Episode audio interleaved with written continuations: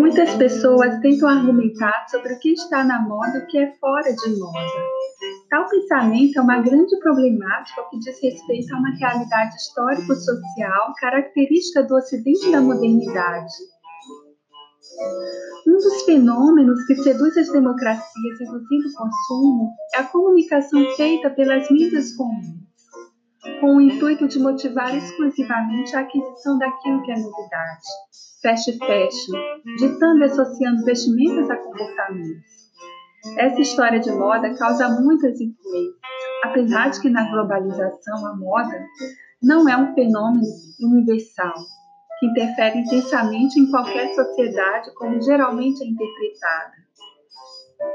Lipovetsky, no livro Império do Efêmero, é taxativo ele fala, abre aspas, nossa sociedade moda liquidou definitivamente o poder do passado encarnado no universo da tradição, modificou igualmente o investimento no futuro que caracterizava a era escatológica das ideologias.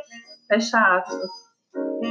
O filósofo mencionado aponta que o espírito de tradição está coletivamente morto, pois é o presente que comanda nossa relação com o passado. Deste só conservamos o que nos convém, o que não está em contradição flagrante com os valores modernos, com os gostos e a consciência pessoais também.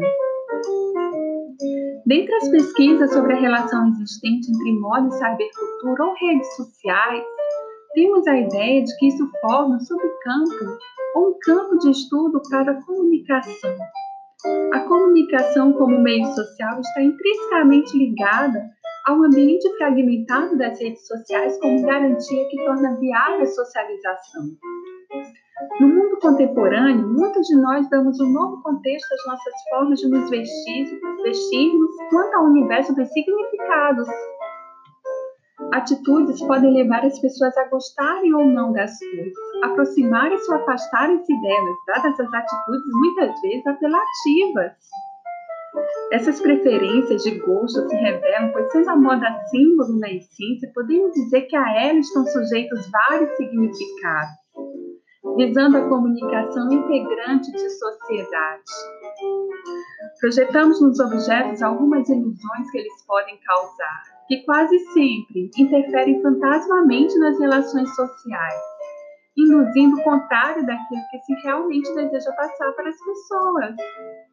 Às vezes podemos pecar por excesso. As relações humanas, intermediadas por mercadorias como forma de se vestir, perdem sua real essência e se igualam ao nível das coisas. Conforme argumenta a socióloga Eva ela fala que na cultura do capitalismo afetivo, os afetos se tornaram entidades a serem analisadas, inspecionadas, discutidas, negociadas, quantificadas e mercantilizadas. Uma das características do mundo globalizado é a vivência líquida, tal como discussado por Bauman em Vida Líquida. Ele fala que amar pode parecer um ato arriscado, perigoso, pois não temos conhecimento previamente do resultado final de nossa experiência afetiva. Só é possível pensar nas consequências desastrosas que podemos prever, e somente delas podemos lutar para escapar necessário repensar a partir das informações que gostaríamos de passar para o outro sobre quem somos. Já parou para refletir que tudo aquilo que usamos comunica uma mensagem a um determinado público?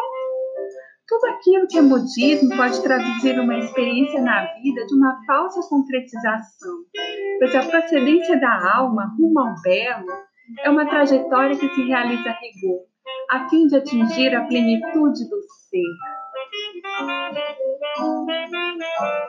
Por Thaís Rocholi, modo e descartabilidade.